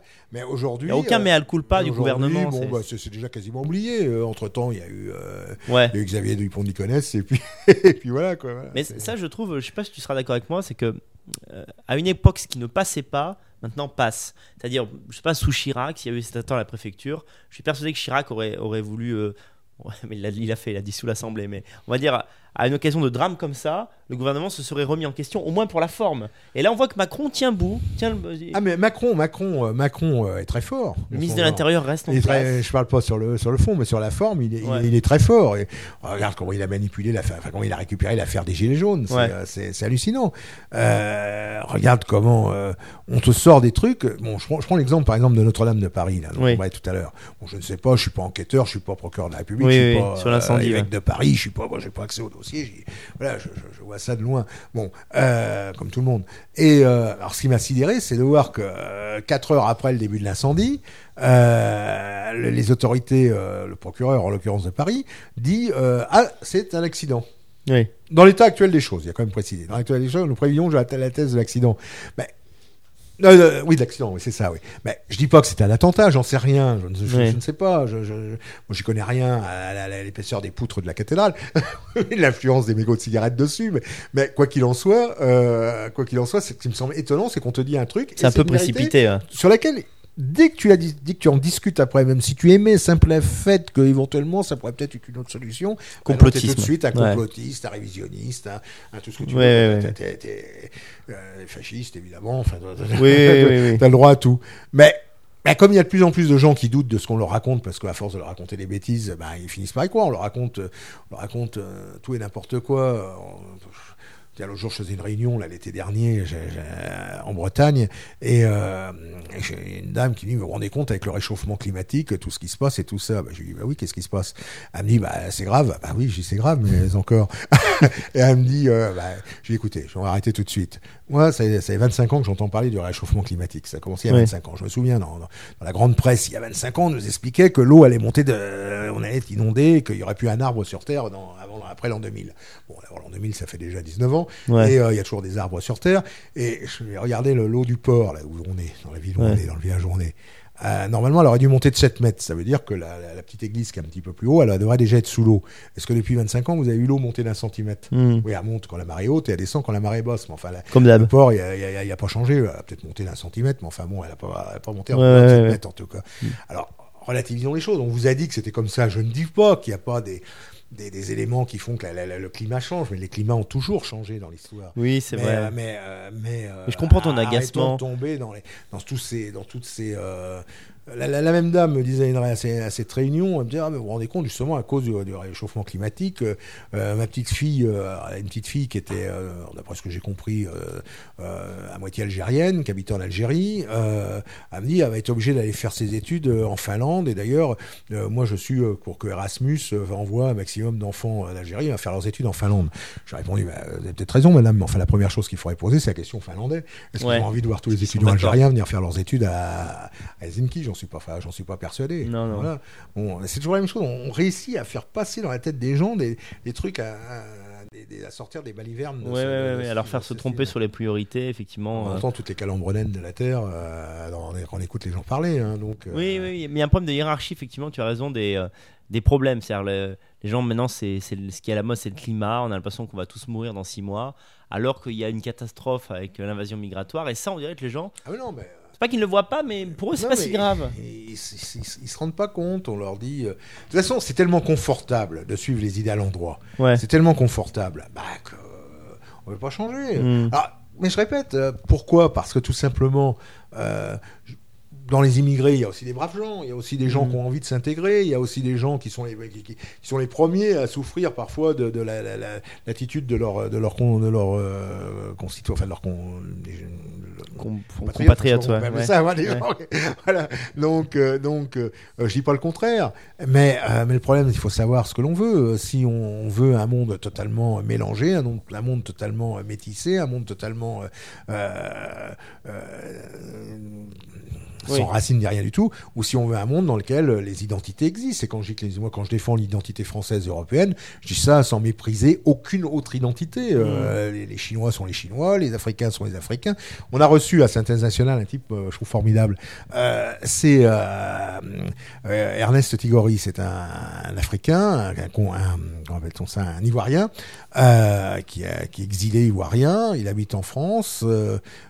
Et il a écrit un livre qui est remarquable, d'ailleurs j'invite les, gens à le lire, euh, où il incite ses, ses, ses compatriotes, enfin les, les, Ivoiriens et les Africains, d'une manière ou d'une autre, à retourner en Afrique. Voilà, En mm. disant, vous n'avez aucun avenir en France, notre avenir il n'est pas là, notre avenir il est chez nous, et arrêtons de penser qu'on va, qu'on va, on va s'implanter en France, il faut qu'on reste en Afrique, et qu'on retourne tous en Afrique. C'est ce qu'il dit, bah, très bien, on va pas lui dire le contraire. Et, et, je trouve que c'est courageux de la part de cet homme, et en plus il dit, et quant à l'Europe et à la France, qu'elle arrête de, de, de faire de la, la repentance en permanence c'est ça aussi le problème. c'est la repentance qui est, euh, qui est devenue quelque chose d'institutionnel pratiquement. Oui, tout à fait. Aujourd'hui, n'importe quel président de la République, n'importe quel élu doit demander pardon pour, euh, pour ce qui s'est passé dans le passé. Nous autres nationalistes, nous assumons toute l'histoire de France. Mmh, avec ses biens, ses côtés, beaux, ses côtés positifs et aussi parfois ses côtés négatifs. c'est comme ça, l'histoire est ainsi faite. Oui, d'autant que d'autres peuples qui ont colonisé, eux, ne se ne s'en excuse pas en bah permanence. Euh, c'est le jeu de l'histoire, c'est comme ça. Voilà, on, nous reproche l'esclavage, on nous reproche tout ce qu'on veut. Bon, il faut aussi les bêtises. C'est très bien que c'est pas du tout comme ça que ça s'est passé. Alors, en 2006, tu. 2006, voilà, ça fait Oui, tu as, tu as fondé revue, la, la revue Synthèse Nationale. Ouais. Tu l'as fondée seule, en collaboration avec euh, d'autres. Euh, bah, il se trouve que parfois les, les, vicissitudes font que l'existence font que, que on est obligé de euh, de changer un petit peu d'orientation dans la vie, enfin de changer de, mode, enfin d'activité, voilà. Euh, bon, euh, dans la fin des années euh, des années 90, euh, bon, j'ai été très très occupé par un, dans un autre cadre qui est le cadre mon cadre professionnel dans lequel je travaillais, donc j'étais amené à beaucoup me déplacer, à, à être à être beaucoup moins présent euh, dans le combat national. Euh, Donc euh, donc je- je m'étais un petit peu retiré, tout en gardant évidemment tous mes amis et en suivant très près ce qui se passait, mais voilà. Et puis et puis vous savez, chasser le naturel, il revient en galop. Oui. Vous avez envie, vous- il suffit d'écouter France Inter, Europe 1 ou France Inter ou France Info euh, le matin pendant un quart d'heure pour avoir envie de faire quelque chose, quoi. Voilà. Ça te titillait de revenir Voilà. aux manettes. et euh, je voudrais bien ce que je. Bon, j'avais pas envie de me réengager politiquement dans un parti quel qu'il soit euh, Mhm. ou dans un mouvement. Euh, J'avais déjà beaucoup donné pour cela. Euh, J'étais pas sûr en plus qu'il y ait vraiment un, un avenir euh, Oui. dans, dans- dans tous ces, ces mouvements. Euh, pour, c'était pas le meilleur moyen, en tout cas, c'est un moyen, c'est un bon moyen, Oui, mais c'est oui. pas forcément le meilleur moyen. Bon, et, euh, et moi, quand j'étais jeune, il y avait une revue qui m'avait, euh, qui m'avait toujours passionné, qui m'avait guidé dans, dans beaucoup de, dans ma vie. C'était la revue Défense de l'Occident de Maurice Bardèche. Mhm. Et j'ai toujours regretté que cette revue n'existe n'existe plus. Mhm. Euh, Maurice Bardèche avait dû euh, suspendre Défense de l'Occident au début des années 80 ou, ou c'est à peu près ça en 81 ou 82. Et depuis, il y a eu une tentative qui avait été menée par, euh, qui avait été faite par mon ami Philippe Randa à l'époque avec la revue du Alpha qui a duré quelques Oui. années, puis ça s'est arrêté. Et alors, je me suis dit, ça serait bien de relancer une revue dans ce style, une, et puis surtout une revue qui puisse être accessible à tous. Oui. Euh, Dans quel sens Au niveau qui de la, puisse, la qui puisse être, non, qui puisse être comprise par tous. D'accord. Bon, on peut faire. euh, Je pense que tout est une question dans la, dans la formulation et dans la, tout est dans la sémantique. On peut, on peut faire, euh, on peut, on peut tout dire, euh, mais euh, là, tout dépend de la manière dont on le dit. Voilà. Pourquoi ce choix du titre synthèse nationale? Qu'est-ce que tu Alors, voulais synthèse nationale, synthèse nationale, c'est bon, c'est pour un, c'est un choix euh, bien précis. C'est qu'à cette époque-là, euh, 2006, euh, bah, la droite nationale était un petit peu atomisée, était assez Mhm. atomisée. Il venait d'y avoir, la- enfin, c'est quelques années après la, la scission entre Bruno Maigret et Jean-Marie Le Pen. C'était quelques années il y avait un foisonnement de groupes qui existaient. Et, je, et, et ça revient à ce que je vous disais tout à l'heure, connaissant les uns les autres, ayant autant d'amis chez les uns que chez les autres, et ayant pris du recul en plus par rapport à tout cela, Oui. euh, ayant été amené à rencontrer des gens qui n'étaient pas forcément des gens euh, qui, passaient leur temps dans, dans, dans, dans, nos, nos- nos- nos chapelles et nos mouvements, Mhm. euh, je, je- je me suis dit, ça serait bien de faire quelque chose qui puisse les toucher. Moi, j'étais parfois un peu agacé par le fait que certaines de, certains de nos journaux, très... très courageux, qui ont un passé glorieux, qui ont Oui. euh, voilà, mais euh, parfois euh, se rendent dans des, des, des considérations qui font qu'ils se coupent euh, ou qui peuvent faire peur aux gens. Oui. Ça revient un petit peu à ce qu'on disait tout à l'heure. C'est, c'est, c'est aujourd'hui il faut, il faut savoir ce que l'on veut. Voilà, si on veut gagner ou si on veut rester à, se gamberger sur le passé. Voilà. Oui. Si on veut gagner, eh bien il faut tenir un, un langage qui, tout en ne reniant pas le passé, tout en évidemment en, en même en le chérissant parfois, mais euh, Ouais. il faut aussi euh, tout, tout est la question de juste équilibre entre les choses. Et euh, bah, c'est ce que j'ai essayé de faire avec Synthèse Nationale, alors j'ai réuni quelques-uns de mes amis, qui étaient à peu près dans le tous à peu près dans le même cas que moi, qui étaient un petit peu euh, en dehors, qui s'étaient retirés un petit peu du combat politique quotidien. Et on a décidé de faire cette revue, qui aujourd'hui existe depuis, depuis 13 ans. Et, Alors, c'est pas euh, seulement une revue, parce que vous organisez justement cet événement chaque Alors, année. Qu'est-ce qu'on pourrait. euh, bah, oui, alors au- au-delà de la revue, euh, bon, d'abord on a créé une maison d'édition, Oui. on, a, on a édité une, une quarantaine de livres, je crois, on a édité euh, les cahiers d'histoire du nationalisme qui viennent, dont le numéro 17 vient de sortir, Euh, on, a, on a édité, euh, euh, on a, et on a lancé aussi euh, un an après. Donc au début ça a été une... une- Bon, quand, quand Synthèse Nationale s'est créée, j'étais assez agréablement surpris d'ailleurs de voir que l'ensemble de la famille politique euh, euh, Ah, bon, on est content que ce Oui, c'est une bonne idée, très ouais. bien, ça avait, ça avait été accepté par tout le monde, ça avait fait une sorte d'unanimité euh, positive. Bon, alors je me suis dit au bout d'un an, tiens, on va inviter tout le monde à faire. Ouais. euh, après, on va essayer de les mettre à la même, à la même table. Alors, ce qu'on m'a pas dit à cette époque-là, on m'a dit, mais tu te rends pas compte, il y a eu la scission de 73, il y a eu, il y a eu la scission de 98, il y a eu la, la- les élections de telle année, il y a eu la bagarre à ça, ça, tel- Enfin, il y avait toujours une bonne raison pour que personne se retrouve. Ouais, ouais. Bah, j'ai- on va quand même tenter le coup, autrement euh, on, on fera jamais rien. Alors j'ai appelé euh, tous les, les- les leaders des mouvements Ouais. de l'époque, quoi. Certains sont encore d'ailleurs encore là. Et, euh, et donc, euh, bah, je les ai invités tous à venir à la première journée de synthèse nationale. Et, et ma foi, ils sont tous venus. euh, Peut-être une exception, mais qu'importe. Ils sont tous venus et, euh, et, euh, et on a réussi à faire cette- ce premier rassemblement de toutes les, euh, les composantes de l'époque. Ouais. Et après, ça s'est étoffé parce que sont venues d'autres composantes qui sont venues se joindre et tout cela. Et quand je constate, quand je regarde la liste des, des gens qui ont, qui ont collaboré, qui ont donné des contributions, qui, sont, qui ont participé à nos journées annuelles et tout ça, ça fait quand même un, ensemble assez large. Mhm. Assez large. Je, je, je, je répète, je leur demande pas d'être euh, d'aller passer le week-end ensemble. hein. Oui, oui. je leur demande- on leur demande une seule chose, c'est euh, c'est de parler de ce qui rassemble plus que ce qui divise. D'ailleurs, euh, d'ailleurs, la, la dernière, la dernière journée, la, la semaine dernière, il y a certainement des gens qui, se sont opposés, qui sont, Oui, qui oui. sont les contradictoires, qui peuvent sont... mais il n'empêche qu'ils étaient tous là et tout s'est bien passé. Ils étaient au même endroit, ils se Mm. sont exprimés à la suite. il y a Voilà, pas eu de- et ça a été, chacun avait son, son point de vue et puis ça, ça... Oui, oui, oui. Ça permet aussi de fédérer leurs différents publics. C'est-à-dire, quelqu'un qui est plus attiré par tel mouvement, bah, c'est l'occasion Ah oui, de rencontrer tel autre. c'est- euh, c'est important que les gens euh, sachent d'abord qu'ils ne, sont, qu'ils ne sont pas seuls. Parce que bien Mhm. souvent, nos amis euh, disent Ah, bah oui, mais moi, euh, je suis tout seul, j'ai un copain qui, qui m'a donné la, la- euh, telle, telle documentation sur telle partie, puis ça s'arrête là. De toute façon, comme les autres, comme dans la rue, personne ne pense comme moi, je préfère rester tout seul Oui, chez moi. Mais non, c'est pas ça. Il faut essayer de convaincre les gens. On peut réussir à convaincre des gens. Mm. C'est- faisable. C'est et, et, et même euh, il y a un tel euh, éventail culturel, il y a un tel éventail euh, d'écrivains, d'artistes. c'est formidable dans notre famille tout ce qu'il peut y avoir comme artiste. On s'en rend pas compte. Évidemment, ils ne passent pas, ils ne passent pas à l'émission du, du- du samedi soir à la télévision. mais il n'empêche, il y a des gens de qualité. Euh, L'autre jour, on a eu un certain nombre d'artistes qui se sont succédés. Il y a eu trois concerts, une, enfin quatre concerts même. Euh, euh, bon, voilà, c'est des gens qui ont, Oui. La valeur, quoi. Et ces Ouais. gens-là, ils méritent d'être. bah, c'est à nous de les faire connaître dans nos milieux, dans nos, un peu ce que tu fais avec, euh, Ouais. avec euh, Cette émission, hein. cette émission, ouais, de les faire connaître et de les, euh, de, de faire savoir qu'il y a, qu'il y a autre chose, qu'il n'y a Mm. pas que les, que les poncifs du système qu'il faut avaler. Au contraire, si, si on a un esprit un petit peu critique, un cerveau un petit peu hardi, eh bien, on peut trouver, on peut trouver d'autres. Je crois que c'est vraiment ce que j'ai trouvé le plus intéressant chez toi lorsque j'ai préparé l'émission. C'est à plein de moments euh, cette volonté de dire bon, stop au guéguerre, on a des choses à faire en commun et à chaque fois tu t'es réinventé à travers des revues et autres vers, ce, vers cet objectif. Par exemple, j'avais vu, je n'étais pas au courant, tu étais à la base d'une initiative qui s'appelait justement la base de réunir des patriotes sous une même, euh, une même enseigne en quelque sorte, je crois, il y a quelques années. Il y a eu tellement de choses, oui. Et on, on a fait à plusieurs reprises. oui, a- c'est vraiment. Oui, euh, j'avais, euh, bah, j'ai, oui, j'ai, eu euh, à différentes périodes, il y a eu des mouvements qui se sont créés après, Oui. qui ont disparu, des, des- des sigles, des logos, des, des Mm. choses comme ça. Bon, moi j'ai toujours, bah, je, connaissant les uns et les autres, euh, euh, je connais aussi les travers des uns et des autres. mais Qui n'en a pas Moi le premier d'ailleurs. Et euh, donc, euh, donc, on a tous des, nos, nos qualités et nos défauts. Bon, ben, oui.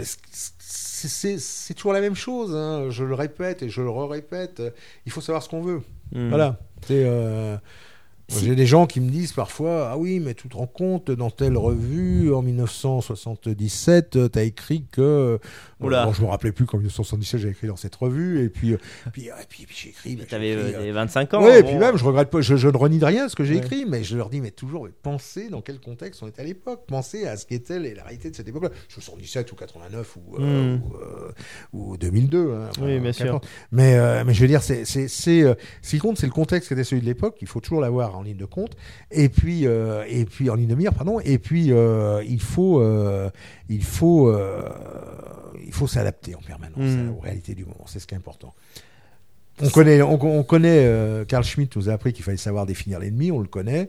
Euh, une fois qu'on le connaît, euh, soit on lui rentre dedans et on euh, frontalement et on sera, on sera, on sera éclaté, soit on essaye de, Ouais, de arrondir les angles, Ah, enfin, de- en tout cas de. et on essaye surtout d'amener la majorité des gens à Penser à comme nous. penser comme nous. C'est, l'éternel problème de- des Ouais. Bon, c'est un peu la question à, à 100 000 euros, mais euh, même plus. Mais euh, comment tu vois l'avenir de, de, la politique et du camp national? C'est-à-dire, est-ce que tu, tu penses que le, RN va réussir à se réinventer et encore un intérêt? Ou est-ce que tu penses que justement il faut être en embuscade pour remplacer ce parti qui est vacillant euh, bon, C'est une question énorme, hein, mais. Euh, Bah, d'abord, euh, d'abord, euh, je j'ai pas la prétention, j'ai peut-être eu à un moment donné, mais enfin, je n'ai plus actuellement, en tout cas, je n'ai plus actuellement la prétention de créer un parti ou un, Oui. ou, voilà, c'est pas, c'est pas du tout mon, mon intention euh, actuelle. Euh, bon, le RN est là, il est là, bon, euh, très bien ou très mal, je ne sais pas. Enfin, il est là. Il représente un certain nombre de choses. Il existe des pôles euh, qui vont au-delà du RN. Mon positionnement est d'encourager ces pôles, Oui, sans qu'on allait. Pour moi, un militant du RN reste un camarade. bien sûr. ouais. On ne peut pas, on peut euh, condamner euh, la- les, positions, euh, comme on l'a vu récemment, qui ont été prises par le RN et tout Oui. ça. Bon, on peut, on peut ne, ne pas être d'accord. Mais le militant de base du RN, lui, euh, d'ailleurs, il y en avait beaucoup. J'ai vu plein de gens du RN à, à Synthèse. Oui, on il y va a, pas se mentir. il y a une plein de gens qui sont venus me voir en disant, on a une carte. Moi, vous savez, je suis encarté au RN et tout ça. Mais euh, je pense qu'il faut, il faut aller au-delà. Bon, voilà. Et il y a des mouvements qui se sont euh, créés, euh, comme, le- comme le tien, Mhm. comme comme euh, comme la dissidence française, comme d'autres. Enfin, je, je prends ces exemples parce que c'est ceux qui me viennent à, Un esprit, à ouais. l'esprit. Eh bien, euh, tous ces euh, tous, tous, tous ces mouvements ont un rôle à jouer. Et ce rôle, je pense que c'est un rôle de tirer vers le- la droite Mhm. le, le, Le curseur, dire. l'ensemble Ouais. du mouvement national. Quand je dis ensemble, c'est y compris le RN et y compris euh, d'ailleurs toutes les autres forces nationales qui peuvent Oui, exister oui, bien sûr. et euh, faire en sorte que ce, tout ce, que ce curseur se pousse de plus en plus à droite, comme l'extrême gauche faisait dans les années 60, euh, pousser le, le- le curseur à Je gauche. comprends. ouais. Voilà. Et, euh, et, et- et on me dit par exemple récemment, quelqu'un, un journaliste me disait, oui, mais vous organisez euh, la, la- la journée de synthèse nationale, il y a eu la convention des droites. Bah, je dis très bien, il y a eu la convention des droites. Moi, je ne crois pas beaucoup, mais euh, très Ouais, bien. Moi, je suis ouais. ravi que ça ait lieu et il faut que Sanfleur s'épanouisse. Ouais. Euh, je veux dire, si, euh, si, si, euh, si ça marche, bah, tant mieux. Et puis si ça Mhm. marche pas, bah, au moins ils auront tenté. Voilà. Et Ouais. il y a que ceux qui ne tentent rien qui ne réussissent rien. C'est sûr. hein. Bah, ma question suivante est peut-être un peu dé- indélicate. Je sais pas si tu vas vouloir répondre, mais Jean-Marie Le Pen est à la fois admiré et très critiqué dans le milieu pour certaines de ses Oui, décisions. oui. Si tu regardes l'ensemble de son parcours, est-ce que tu dirais que euh, le bilan est globalement positif? Est-ce qu'il y a des moments où tu penses qu'il y a vraiment eu des erreurs? Est-ce Quel est ton sentiment vis-à-vis de ça? Au-delà de l'admiration qu'on peut avoir pour l'homme, sa combativité, son talent, etc. Ce qui est indiscutable, c'est que Jean-Marie Le Pen a mené à porter le mouvement national euh, après. euh, je ne sais plus combien, l'autre Mhm. jour, il était dit euh, 80 campagnes électorales ou 60, enfin qu'importe, bah, après un grand nombre de campagnes électorales, a porté le mouvement national là où il est aujourd'hui. Bon, Mhm. ça, c'est indiscutable. Donc on ne peut avoir que de la, de la reconnaissance pour lui. Alors peut-être qu'il a fait des erreurs. Moi-même, j'ai été critique à un moment à son encontre. Mais Oui. qu'importe, c'est pas, c'est pas important. Ça, c'est, euh, c'est, du ponctuel. Mhm. Et euh, quand, on aime bien, il y a des moments où on se fâche. Bon, voilà. Bien sûr, ouais. Bon voilà et euh, et, euh, et donc donc je pense que son ce qu'il a fait était globalement positif. Mhm. Alors certains disent oui mais il a jamais voulu prendre le pouvoir. Bon j'en sais rien s'il a jamais voulu prendre le pouvoir. Euh, et le, le- le pouvoir ne lui a jamais été offert non plus donc ouais, pour, prendre il faut qu'on t'offre.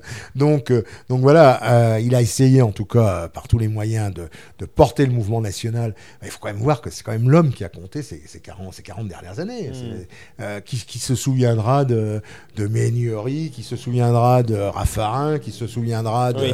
de, de, de- de- même de Sarkozy, de Hollande, qui se souviendra de Hollande dans 50 ans, personne. Mhm. T'es capable de me citer le président de la République d'il y a 50 ans Bon, non, Euh, avant, difficile, hein. voilà. Bon, donc, euh, donc tout Avant le monde. De Gaulle, c'est compliqué. oui, avant De Gaulle, c'est bon voilà. Mais je pense que l'homme qui aura marqué la, à, à part, à part De Gaulle sans doute, l'homme qui aura marqué la fin du XXe siècle, c'est Ouais. et le début du XXIe siècle, c'est Jean-Marie Le Pen. Tout s'est passé par rapport à lui. Ouais. Euh, tout, tout, ce que, tout ce qui se passe, même l'immigration aujourd'hui, quand tu te définis par rapport à l'immigration, contre ou pour l'immigration, c'est toujours aussi contre ou pour Jean-Marie Le c'est Pen. vrai, c'est vrai. C'est quand tu te définis contre tel ou tel, pour la défense de la nation, euh, contre le mondialisme, c'est aussi pour ou contre Jean-Marie Le Pen. C'est c'est lui Ouais, qui a c'est amené les sujets sur le, le- le terrain. visionnaire sur, Sur le- sur le terrain. clair, Alors clair. après, bon, bah, qui ne fait pas d'erreur dans sa vie, tout le monde en fait, hein, euh, qui, qui problème d'interprétation de tel ou tel mot, tel ou tel euh, détail, bon, c'est c'est- voilà, c'est des choses qui arrivent dans la vie. Et puis à partir du moment que tu es que tu représentes un, un danger potentiel pour le système, bah, le système, c'est de bonne guerre d'ailleurs. euh, le système fait tout pour descendre aussi, donc ils vont ils vont tous sortir pour euh, pour Oui, ils vont sortir l'artillerie lourde. hein. c'est ce qu'ils Mhm. ont fait à plusieurs reprises à l'encontre de, de, de, de Jean-Marie Le Pen. Mhm. Bon. Euh, mais ce type-là est l'homme qui a, euh, qui a remarqué les, les, les, les 40 C'est dernières vrai, c'est ce années. qui revient toujours, cette, euh, côté Même Chirac, peu, tout le monde, tout le monde l'a déjà oublié. euh, ça. ce côté ambigu à la fois, euh, on va dire, euh, Le Pen est critiquable pour certaines de ses décisions, clairement. euh, les critiques sont beaucoup faites dans le milieu. Et en même temps, il incarne vraiment la droite nationale. C'est indissociable. Quand on Bah, pense C'est-à-dire Le c'est-à-dire que Pen. quand tu as, euh, quand tu as la, la- la- la personnalité de Jean-Marie Le Pen, bah, tu as forcément aussi des défauts de ses personnalités. Mhm. Et puis, euh, on dit parfois, oui, Le Pen, il est mégalo et tout ça. Bon, bah, peut-être. peut-être je- Oui. c'est pas l'impression qu'il me donne quand je le connais, mais qu'il qu'il connaît un petit peu. Mais enfin, c'est. Mais, mais, euh, en tout cas, euh, les, euh, les taciturnes introvertis ont rarement fait des chefs de peuple. Quoi. Ouais, Voilà. ouais, c'est vrai. Belle expression taciturne introverti. ça peut être des qualités, mais pas dans, le- dans le contexte de leader d'opinion.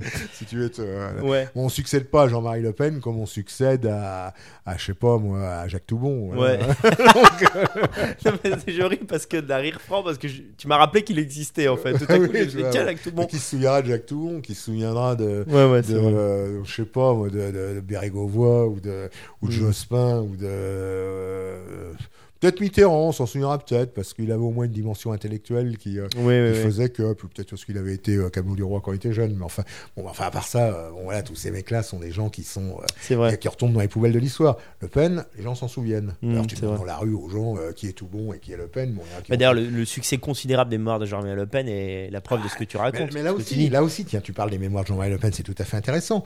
Quand tu, euh, quand tu, euh, tu vois aujourd'hui quels sont les livres qui se vendent, Ouais.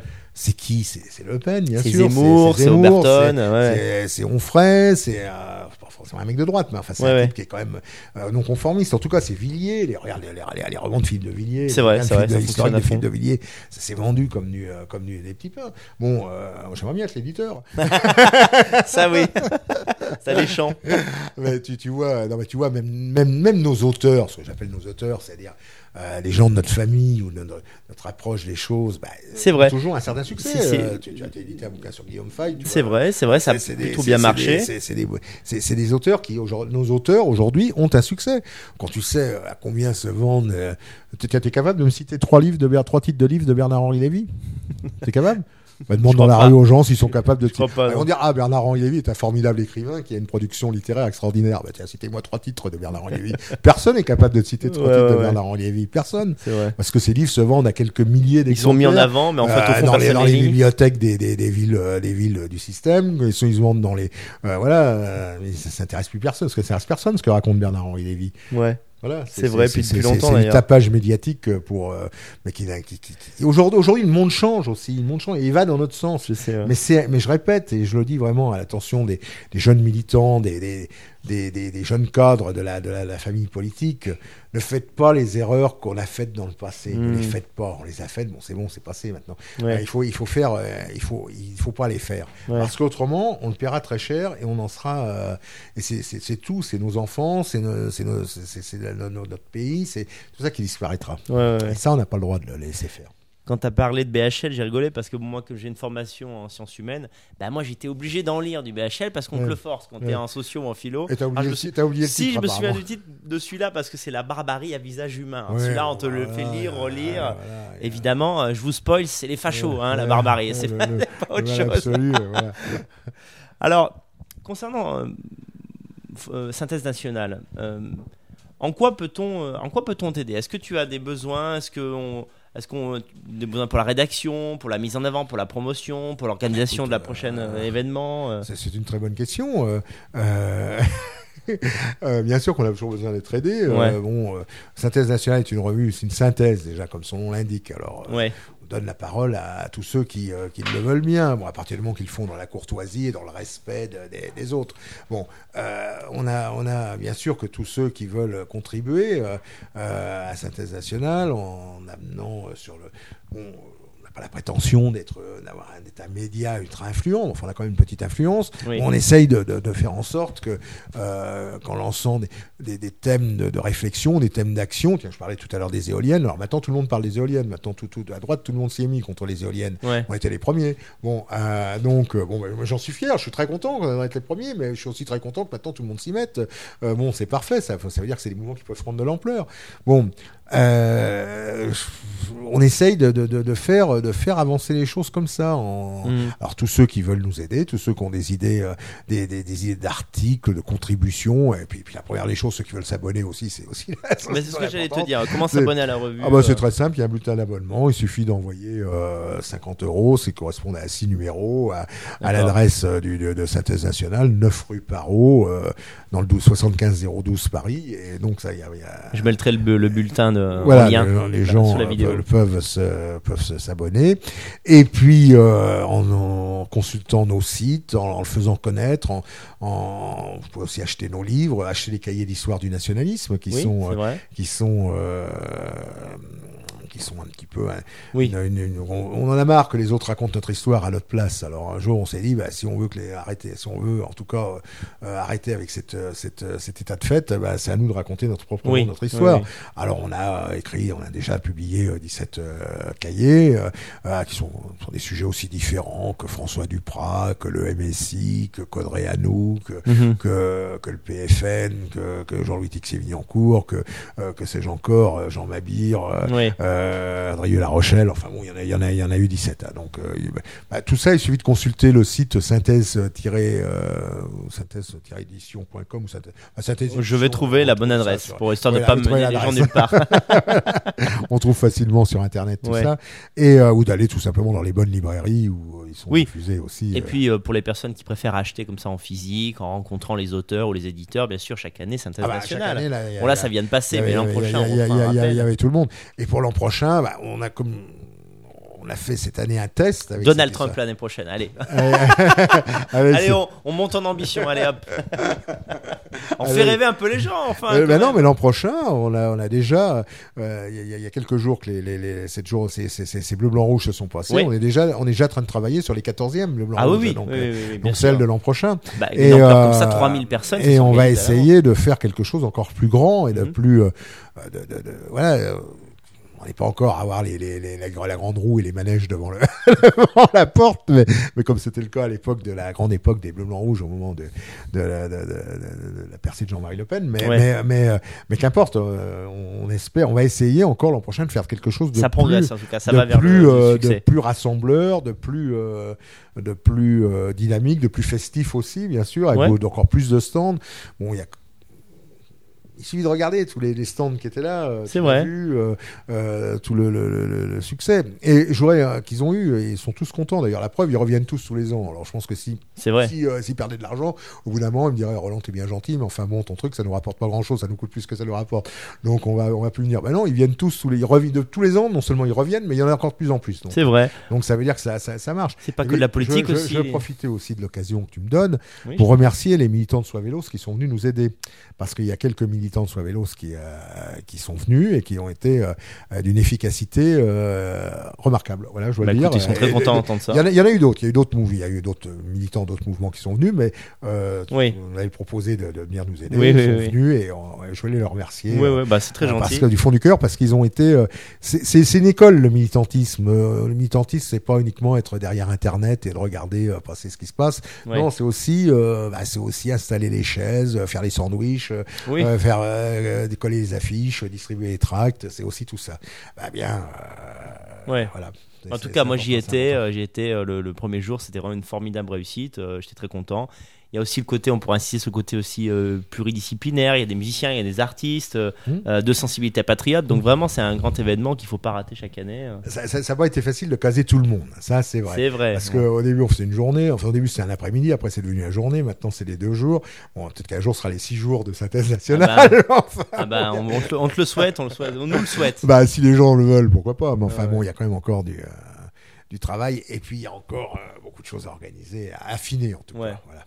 Bah, je, Mais ça sera. ça je te remercie beaucoup, euh, Roland, euh, Bah, pour, ton, pour ton combat, de- puis pour ta sympathie aussi, parce que vraiment, euh, non mais t'as- T'es t'es positif, t'es quelqu'un de positif, ça se ressent, euh, ça, ça donne la patate, ça donne envie de lutter. Bah, j'espère que j'espère que ça sera le cas et tous ceux qui veulent lutter, bah, lutter dans vos organisations, lutter, euh, lutter quelle qu'elle soit, mais euh, enlevez de vous cette euh, cette volonté de, de, de- de vouloir toujours s'en prendre à celui des qu'à côté. Enfin, je Oui. c'est, le cas dans, dans beaucoup de cas. Euh, non, notre ennemi il est en face et, euh, et face à l'ennemi, on doit avoir une une stratégie, une stratégie euh, Ouais. commune, si c'est unitaire au moins commune. Ouais. Bah, Bah, je crois que c'est le slogan de, de Synthèse nationale, peut-être je me trompe, pour une France française dans une Europe européenne, c'est Ouais, ça C'est ça, ouais, c'est ça. Bah, on peut pas finir sur mieux que ça. Ça voilà. peut- Il n'y a rien de plus simple. Les choses claires s'expriment clairement. Voilà. Voilà. À bientôt les amis. À très bientôt pour Vivre l'Europe. N'hésitez pas à vous abonner, à voir la vidéo, la partager. Salut, salut les gars. À bientôt.